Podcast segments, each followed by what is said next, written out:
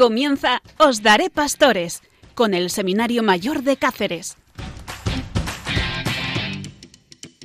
Comenzamos con Os Daré Pastores para saber qué hacemos en estas casas grandes o pequeñas eh, que se llaman seminarios con una familia, la familia de el Seminario de Coria Cáceres y siempre entramos dentro de este edificio por medio de eh, nuestros seminaristas. Eh, unos seminaristas que quieren hacer de vuestra noche eh, un placer en la escucha.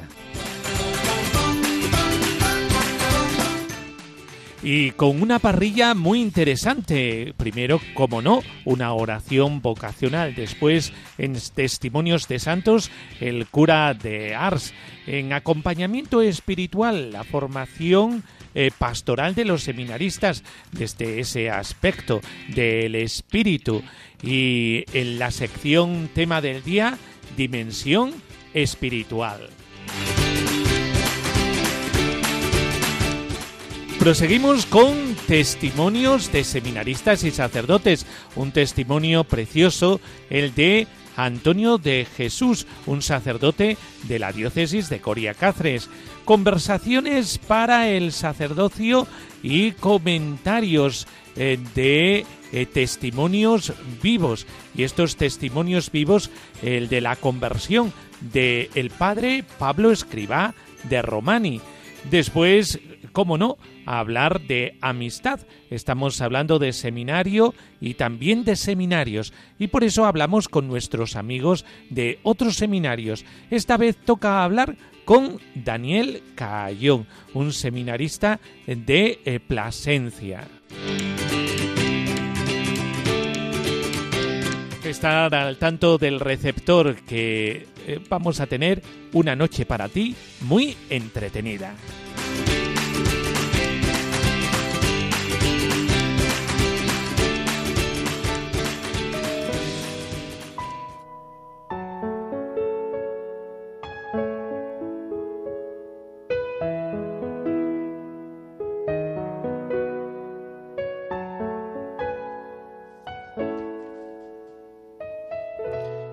Nombre del Padre, del Hijo y del Espíritu Santo. Amén.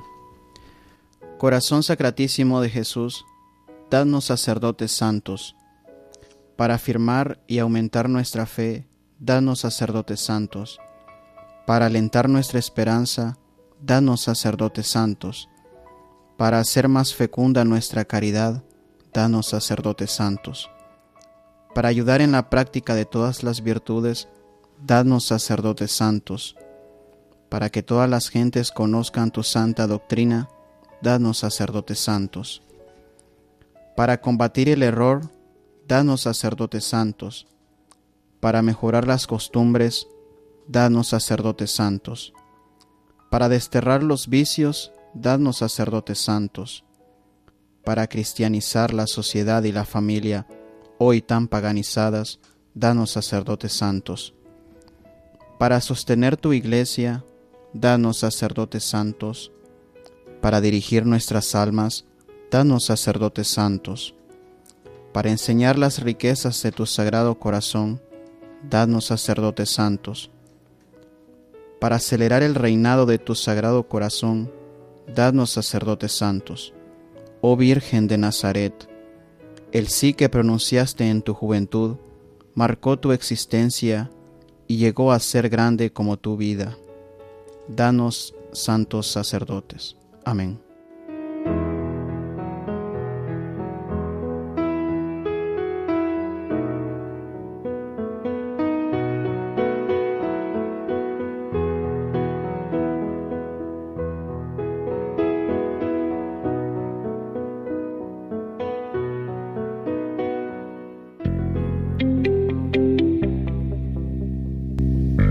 Testimonio de los Santos.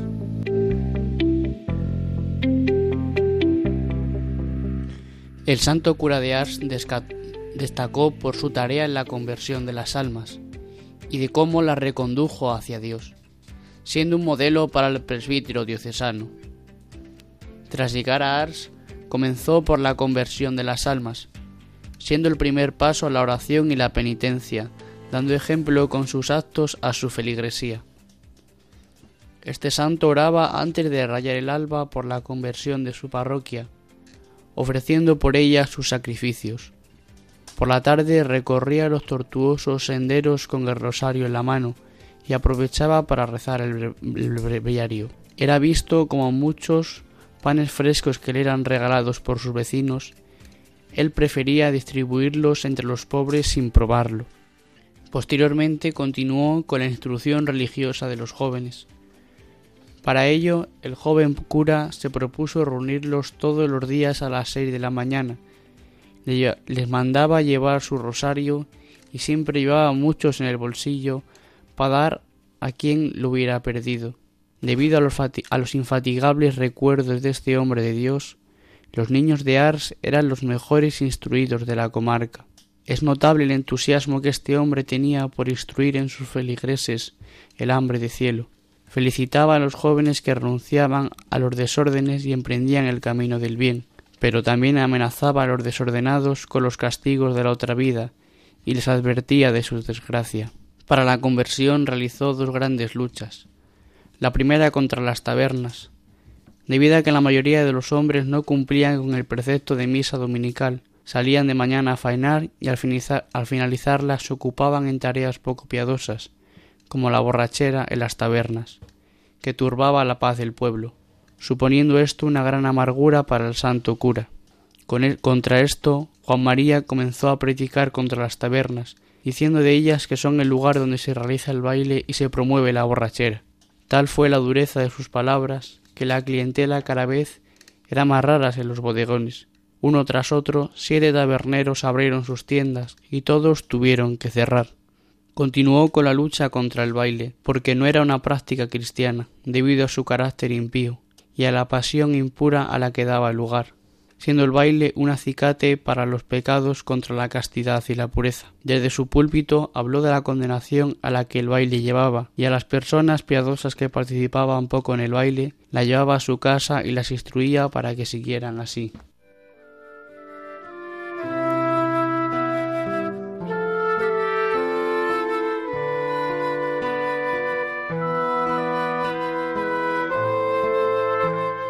Acompañamiento espiritual.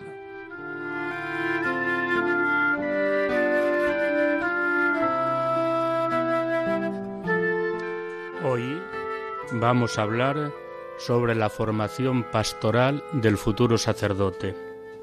La Iglesia siempre ha querido la formación integral de sus sacerdotes. La Iglesia quiere dar lo mejor de sí a los fieles, a los que irán destinados se merecen un respeto y una atención. La formación del futuro sacerdote se compone de cuatro dimensiones de las que venimos hablando en anteriores programas. Estas dimensiones son aspecto humano, aspecto espiritual, pastoral y el intelectual cultural. El servicio al pueblo de Dios en nombre de Cristo exige una buena preparación. Hoy nos vamos a fijar en esta dimensión pastoral. La finalidad del seminario es preparar para que sean pastores. La pastoral es la misión y destino de todo sacerdote. Todo lo que el sacerdote diga o haga debe estar impregnado de un espíritu pastoral. El sacerdote por encima de todo es un pastor, al estilo de Cristo, que conoce a sus ovejas, las cuida, las acompaña y las guía. Esto requiere unas actitudes de cercanía, de servicio y de comprensión para con todos sus fieles, y unas aptitudes, es decir, unas cualidades que le hagan capaz de mostrar sus actitudes, cualidades internas que debe tener el futuro pastor. Primero, unas cualidades humanas. Es un hombre que va a tratar con hombres, y esto constituye un elemento necesario para poder evangelizar. Es necesario hacerse creíble en su misión. El pastor debe ser una persona madura y equilibrada, una buena formación espiritual. El sacerdote debe ser un hombre de Dios y llevar siempre a Dios en su mente y en su corazón. Un sacerdote mundano o con poca vida espiritual es difícil que transparente a Dios en su trato con los fieles. Si la sal se vuelve sosa, ¿para qué sirve? Si la lámpara está apagada, ¿a quién va a iluminar? El sacerdote como pastor representa a Cristo. Nada más lamentable que los fieles desconfíen de su sacerdote, que no puedan fiarse de él. Lo que da, antes debe vivirlo. Tiene que ir por delante como el pastor con las ovejas para guiarlas por el buen camino, en definitiva, el camino de la salvación. El sacerdote, por otra parte, debe ser un hombre de doctrina segura. Es la formación, el culto, lo que le exige darse bien a los demás. ¿Quién se pondría en manos de un médico inexperto o de un arquitecto sin conocimientos? Nadie se fiaría de él.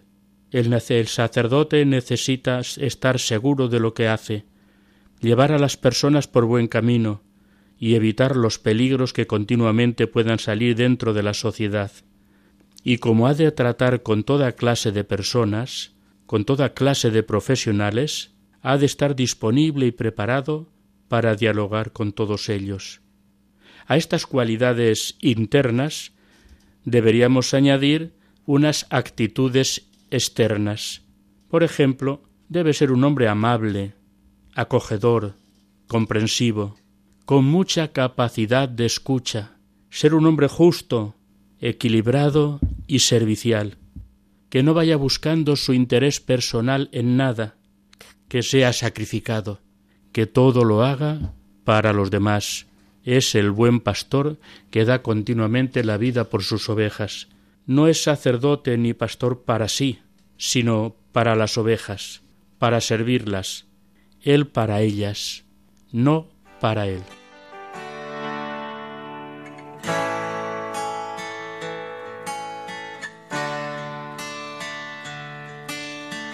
El tema del día.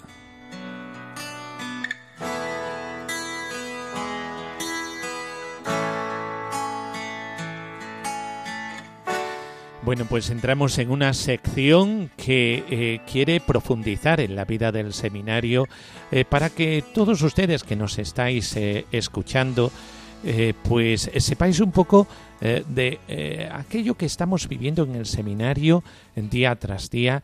Y hoy toca hablar de la dimensión espiritual y en esta dimensión espiritual sabiendo que es muy importante porque incluso la nueva ratio fundamentalis habla de eh, el hombre interior, del hombre de comunión, del hombre de servicio. Y para configurar a este hombre es necesario hablar no solamente de formación intelectual, eh, es decir, incluso antiguamente eh, con la anterior ratio se hablaba eh, de los años institucionales eh, como los años de filosofía o de teología y con ello poniendo el ápice en la formación intelectual. Eh, ¿Dónde estás tú? ¿En qué curso? ¿En el primer curso de filosofía? ¿En el segundo curso de filosofía? ¿En el primero de teología? ¿En el segundo de teología? ¿En el tercero de teología? ¿En el cuarto de teología? Y de esa manera nos aclarábamos de el proceso eh, de cada seminarista. Pero ahora no, ahora con la nueva ratio, como nos habla de ese hombre interior y nos habla de ese hombre de comunión y de servicio, eh, pues eh, quiere realizar un proceso muy semejante al proceso de un catecumenado, de tal manera que existe una primera etapa, la etapa propedéutica, eh, de iniciación hacia lo espiritual, después el discipulado, eh, y con ello, con lo que dice la misma palabra, el seguimiento a Jesucristo, la etapa configurativa, eh, que habla de configurarse con Jesucristo, cabeza, pastor, ser, servidor y esposo de la Iglesia. Y por último, la etapa pastoral, eh, que también se le llama de síntesis, eh, porque intenta ah, eh, hacer síntesis de todo lo que ha sido este proceso de formación. Pues, como veis, es tan importante el aspecto espiritual que marca todo el proceso. Etapa discipular, seguimiento de Cristo, etapa configurativa, configurarse con Cristo. es decir, el eje vertebrador de toda la formación del seminario es la dimensión espiritual que hace al hombre interior. ¿eh? Pues eh, de esto es de lo que vamos a hablar, eh, de tal manera que en nuestro estudio tenemos a dos seminaristas que están en diferentes etapas, en la etapa discipular y en la etapa configurativa. Martín, que está en la etapa discipular. Muy buenas noches, Martín. Hola, buenas noches. Y Fernando, que está en la etapa configurativa. Eh, muy buena, Fernando. Muy buenas noches, Miguel Ángel. Bueno, pues eh, existen una serie de instrumentos en, eh, en el seminario espirituales para alcanzar a este hombre interior. Eh, ¿Cuáles serían los instrumentos a nuestro alcance dentro del seminario, Martín, eh, que eh, pues va construyendo a ese hombre interior? ¿Cuáles serían esos elementos?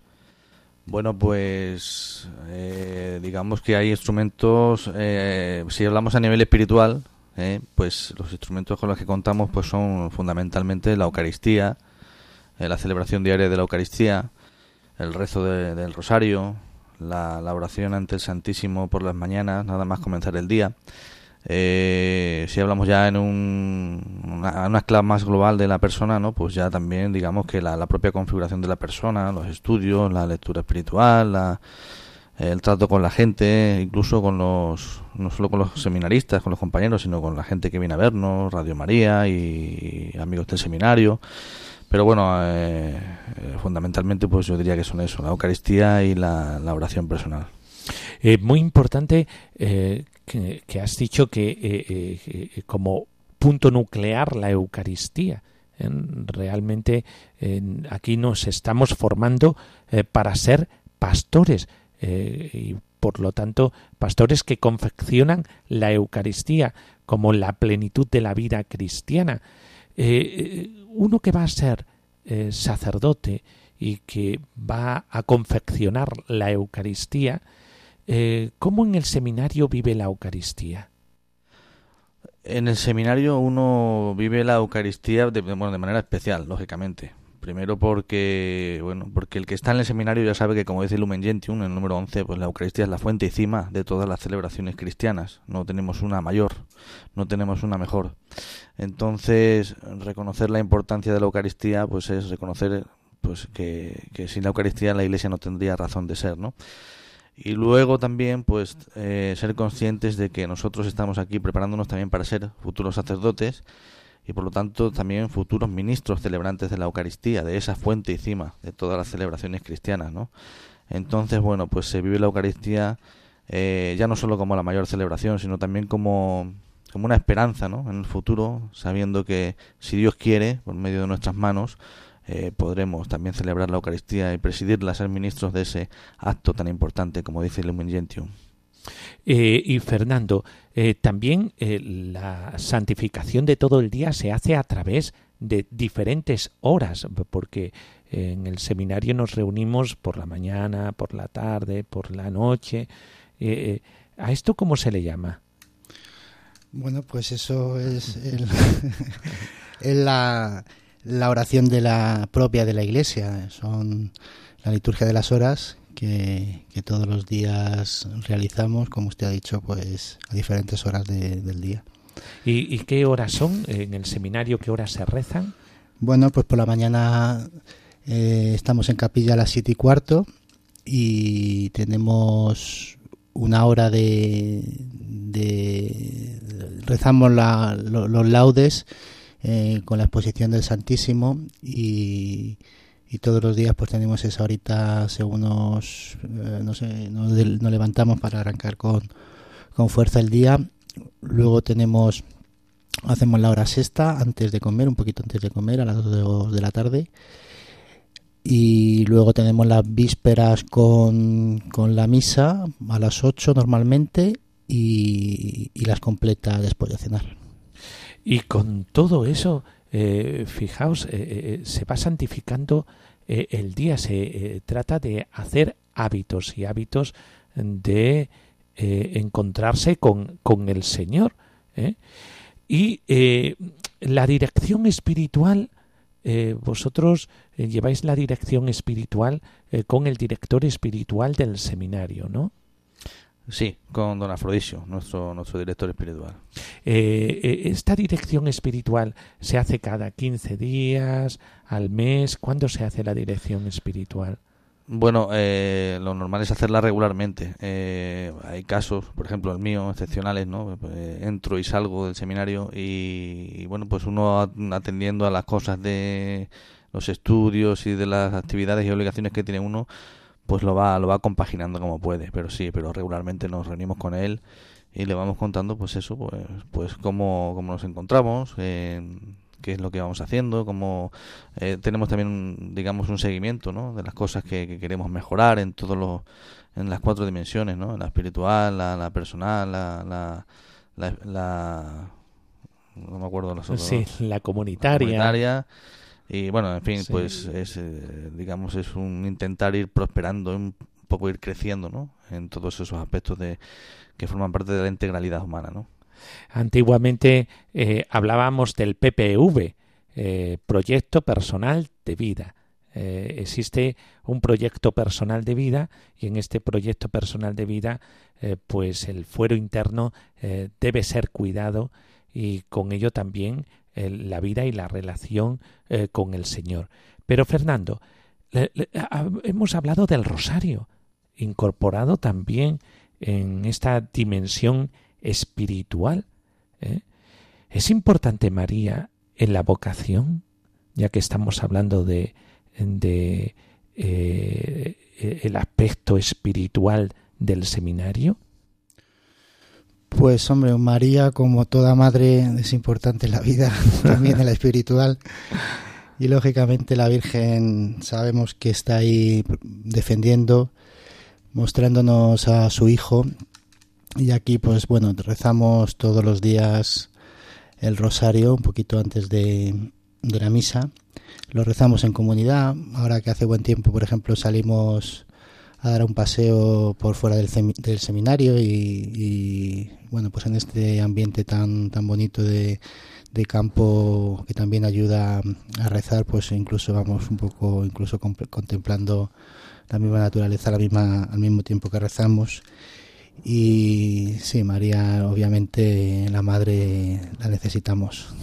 Desde luego eh, todos nosotros que hemos dicho sí al Señor eh, pues eh, todos estamos dentro de ese sí de María, eh, porque en el sí de María se prolongan todos los síes que se han realizado durante toda la historia de la nueva economía de salvación, esta historia de salvación tan preciosa que nos ha, ha regalado la redención de Jesucristo.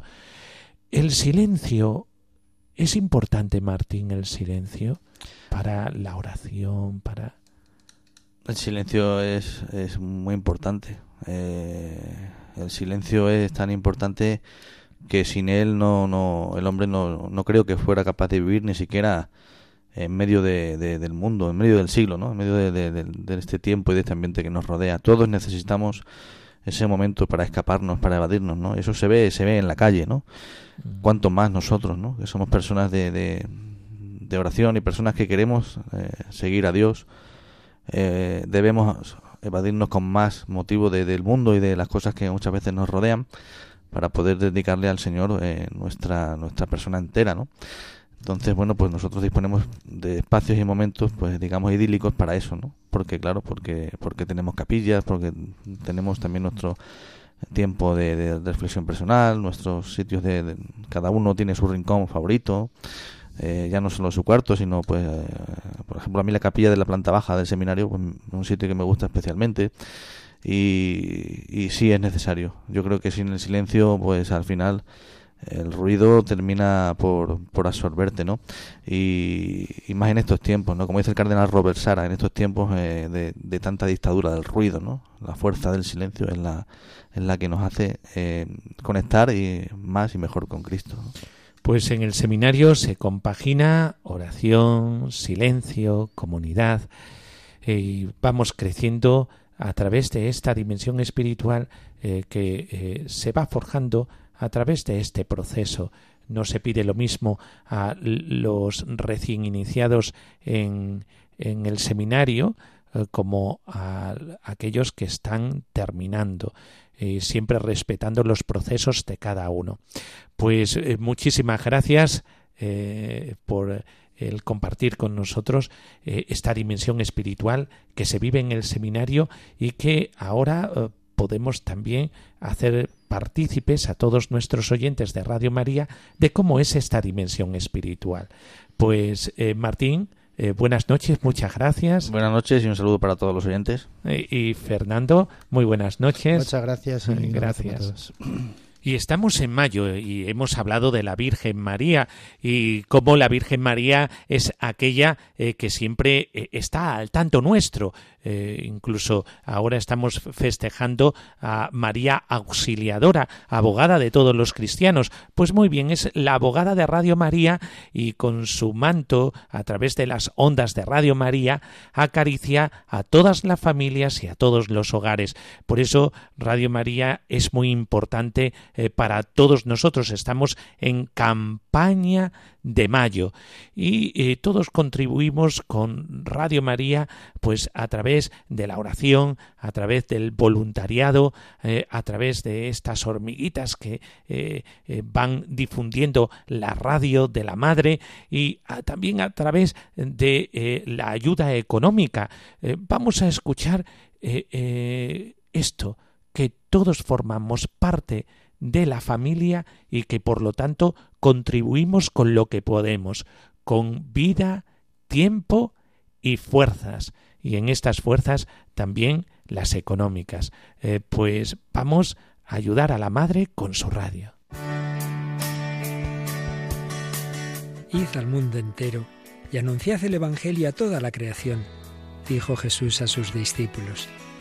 También hoy el Señor quiere que seamos misioneros bajo el manto de la Virgen, Reina de los Apóstoles. Radio María, que no tiene más fin que colaborar en esa misión evangelizadora, os pide en este mes de mayo un esfuerzo especial de oraciones, voluntarios y donativos.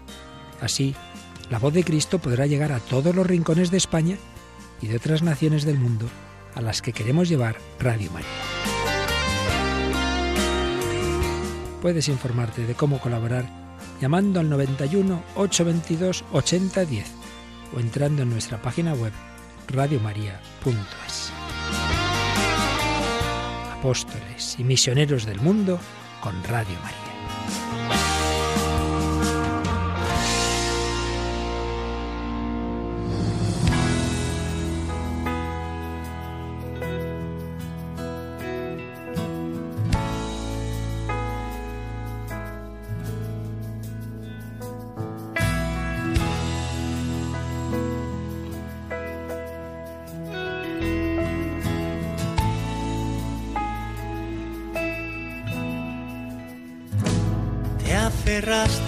Existencia sin dejarme un segundo de lado. Soy testigo de que entonces encendiste una luz en mis sueños.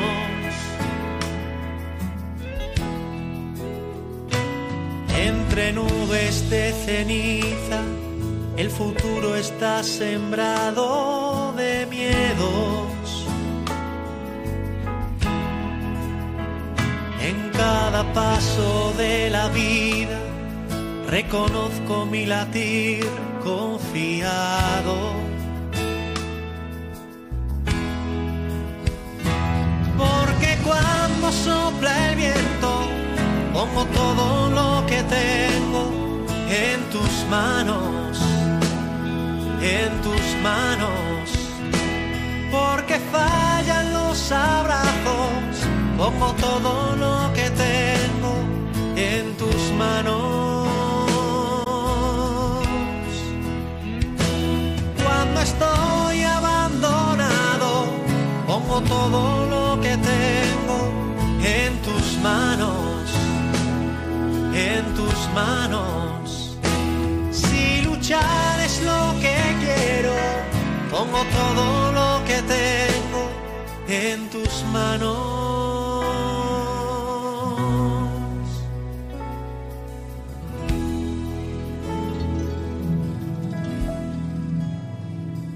Es estrecho tu camino, como el surco que descubre un arado. No me asustan los temblores, ni ruidos que reclaman mi muerte. Es más fiable tu presencia que arriesgar la vida entera a la suerte.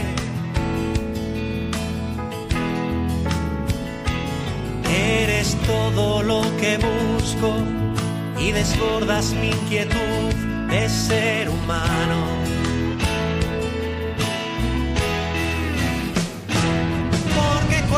Sopla el viento, pongo todo lo que tengo en tus manos, en tus manos. Porque fallan los abrazos, pongo todo lo que tengo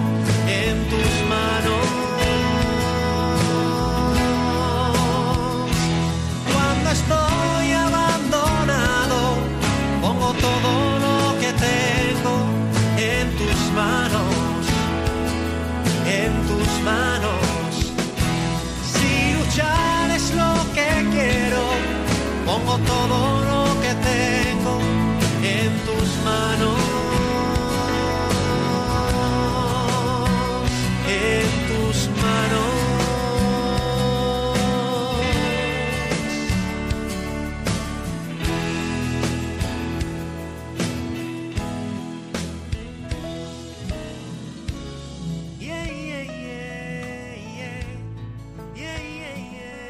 Hoy nos visita don Antonio de Jesús Muñoz Hernández, párroco de la parroquia de Jesucristo resucitado aquí en Cáceres y profesor del Instituto Teológico San Pedro de Alcántara en el Seminario Diocesano de Coria Cáceres, donde imparte las asignaturas de Introducción a la Sagrada Escritura y Orígenes del Cristianismo, entre otras.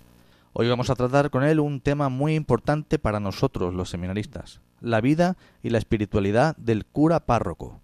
Pues nosotros nos estamos preparando para ser curas párrocos, curas rurales, lo que se suele decir curas de pueblo. Por eso tenemos con nosotros a don Antonio de Jesús para que nos hable un poquito desde su experiencia. Don Antonio, buenas noches. Muy buenas noches. Una pregunta quería hacerle para empezar. ¿Qué diferencia se encuentra usted entre la espiritualidad diocesana y las de otros carismas dentro de la Iglesia?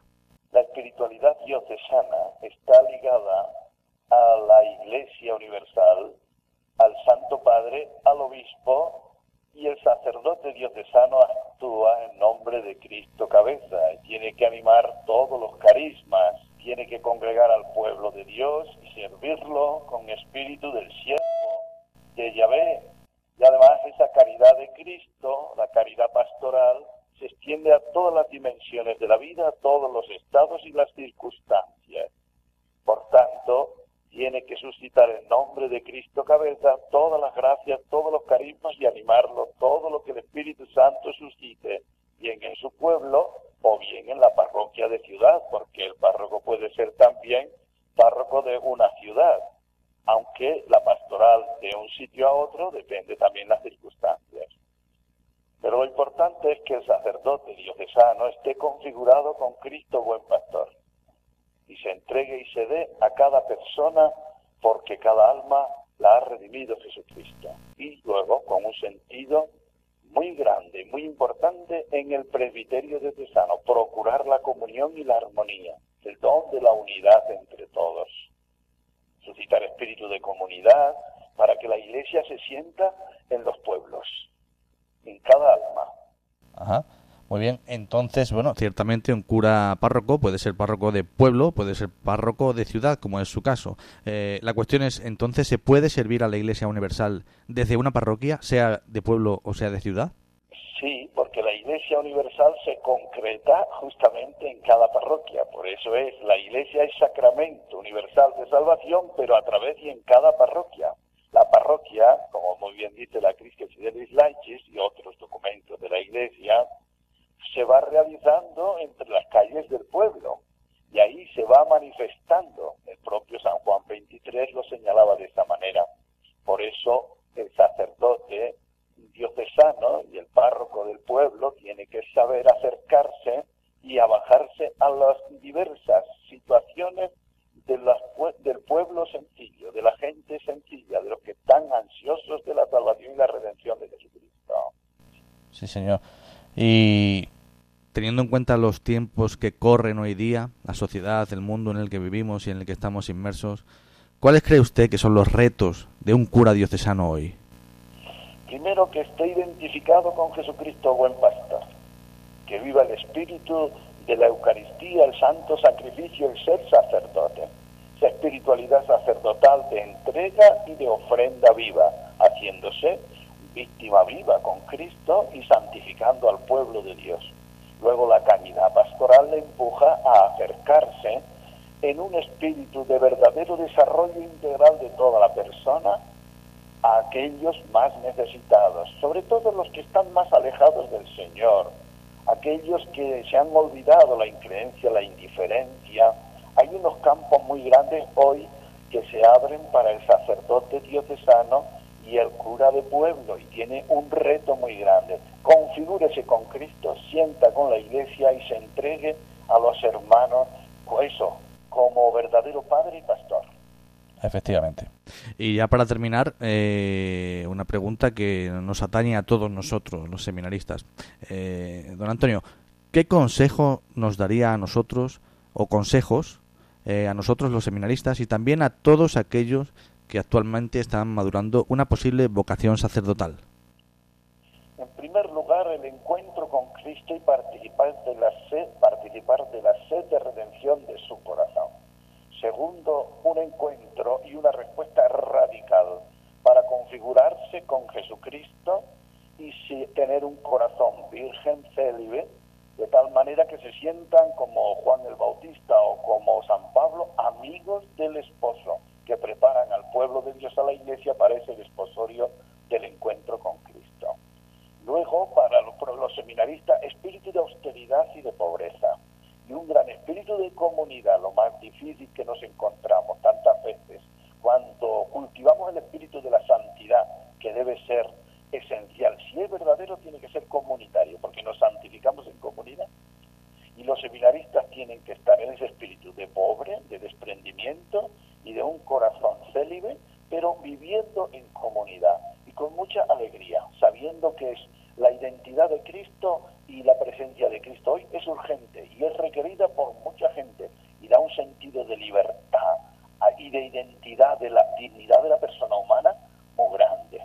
El mundo del espíritu es necesario que lo cultiven hombres que se han forjado a la luz de la acción del Espíritu creo yo que ese es el reto. Y luego estar por encima del consumismo, no temer a los vaivenes que hay en la sociedad, en las noticias, unas falsas y otras verdaderas.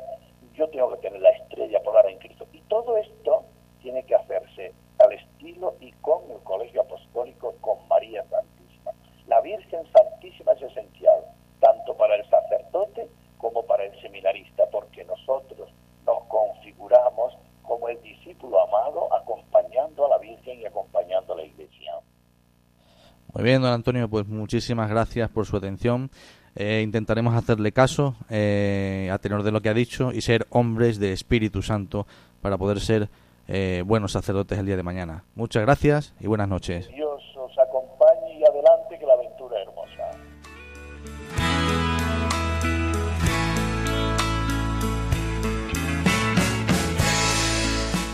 Dios sigue llamando.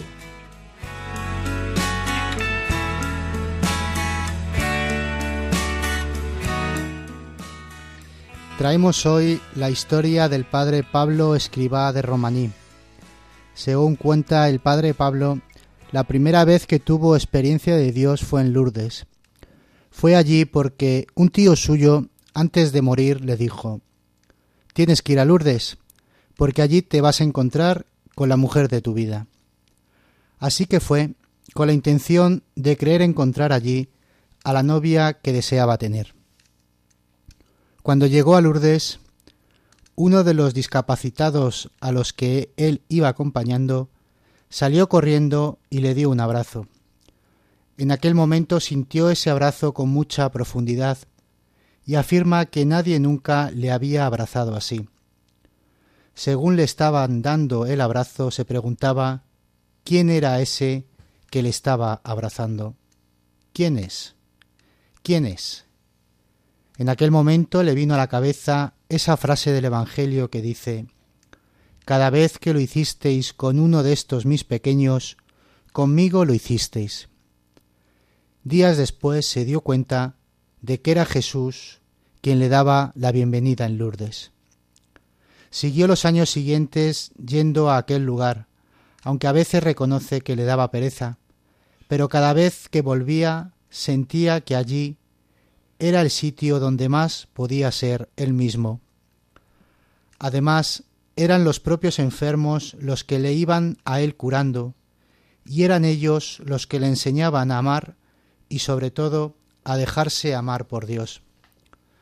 Por eso le preguntaba a la Virgen que quién estaba más enfermo, si él o los paralíticos a los que acompañaba.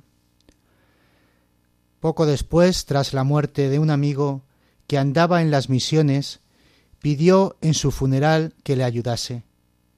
Casualmente, al día siguiente, por medio de una tía suya, le salió un viaje al extranjero para vivir una experiencia misionera. En aquel viaje reconoce que estuvo muy seco espiritualmente y algo oscuro.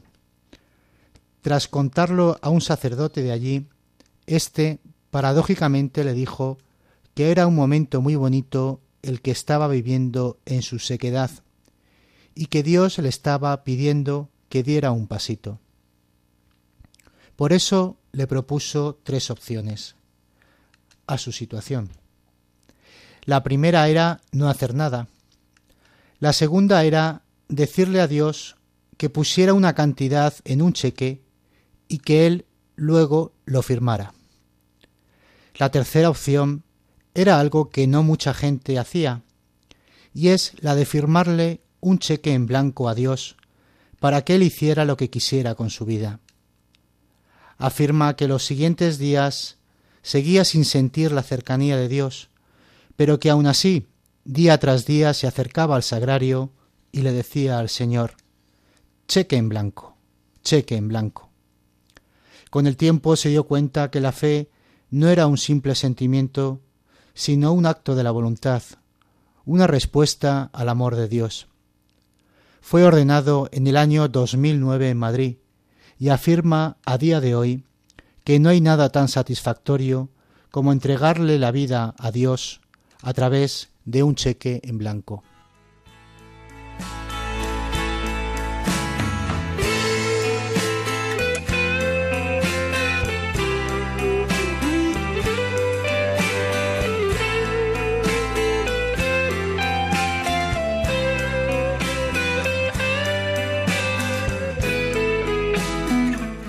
Hablamos de amistad.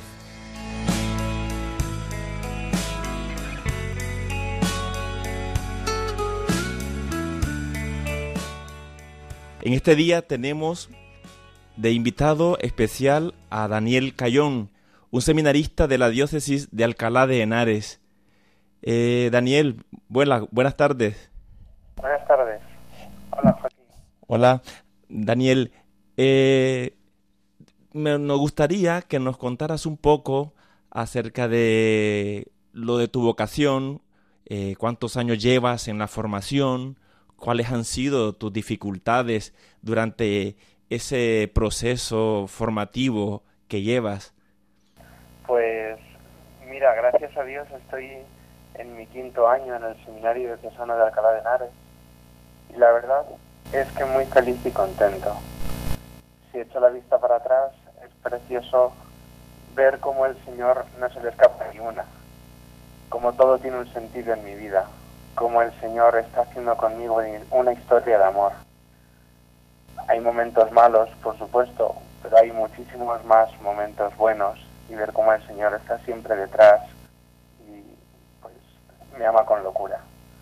En estos cuatro años que llevo en el seminario, con el quinto, he visto y sigo viendo cómo el Señor me cuida, me protege, me educa y me santifica por medio de mis hermanos seminaristas y de mis formadores. Es también un regalo poder estudiar tanto la teología ahora como antes la filosofía en la Universidad San Damaso en Madrid, donde vamos a estudiar y aprender todos los días. Estoy muy agradecido al Señor por esta historia que tiene conmigo, por todos ellos, porque son un regalo inmerecido para mí, porque todo esto que tengo es gracias a Dios, gracias a Él, es por su infinita misericordia. Y cuando tú te enfrentas eh, dentro de la vida comunitaria en el seminario con dificultades por X o Y razones, ¿tú eh, de qué manera enfrentas esos problemas que se dan? Porque sabemos que en toda institución, en todo organismo, pues problemas sobran. ¿Nos podrías decir un poco de cómo tú te afrentas a ellos, cómo tratas de resolverlo, de qué manera, cuál es tu postura ante ello? Lo primero, acudir al Señor.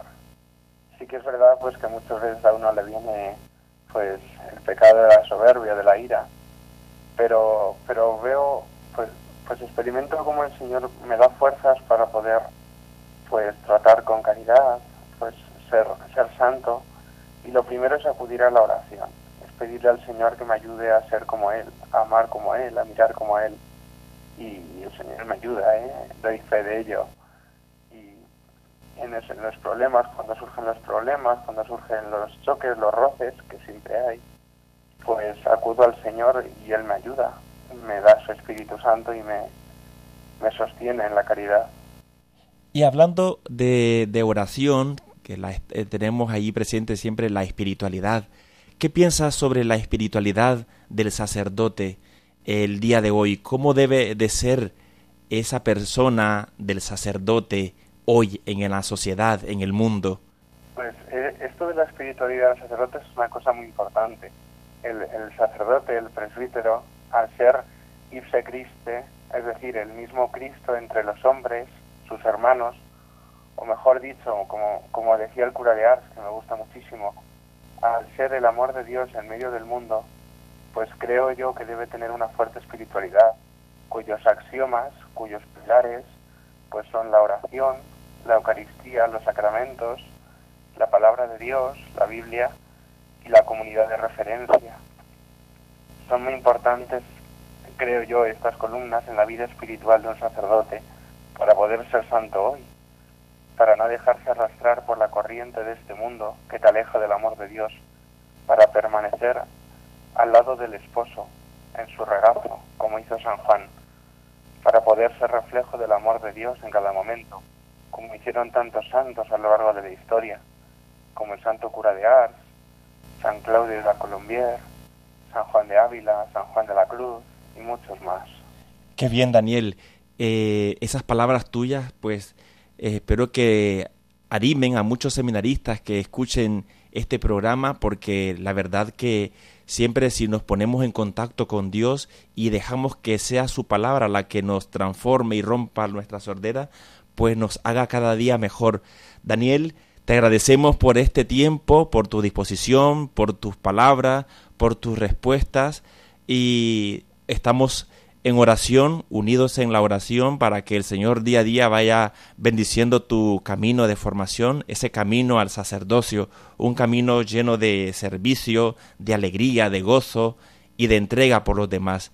Que Dios te bendiga, hermano. Igualmente, muchísimas gracias y rezad mucho para que el Señor nos regale santas y numerosas vocaciones al sacerdocio. Claro que sí, cuenta siempre con ellas, hermano. Gracias.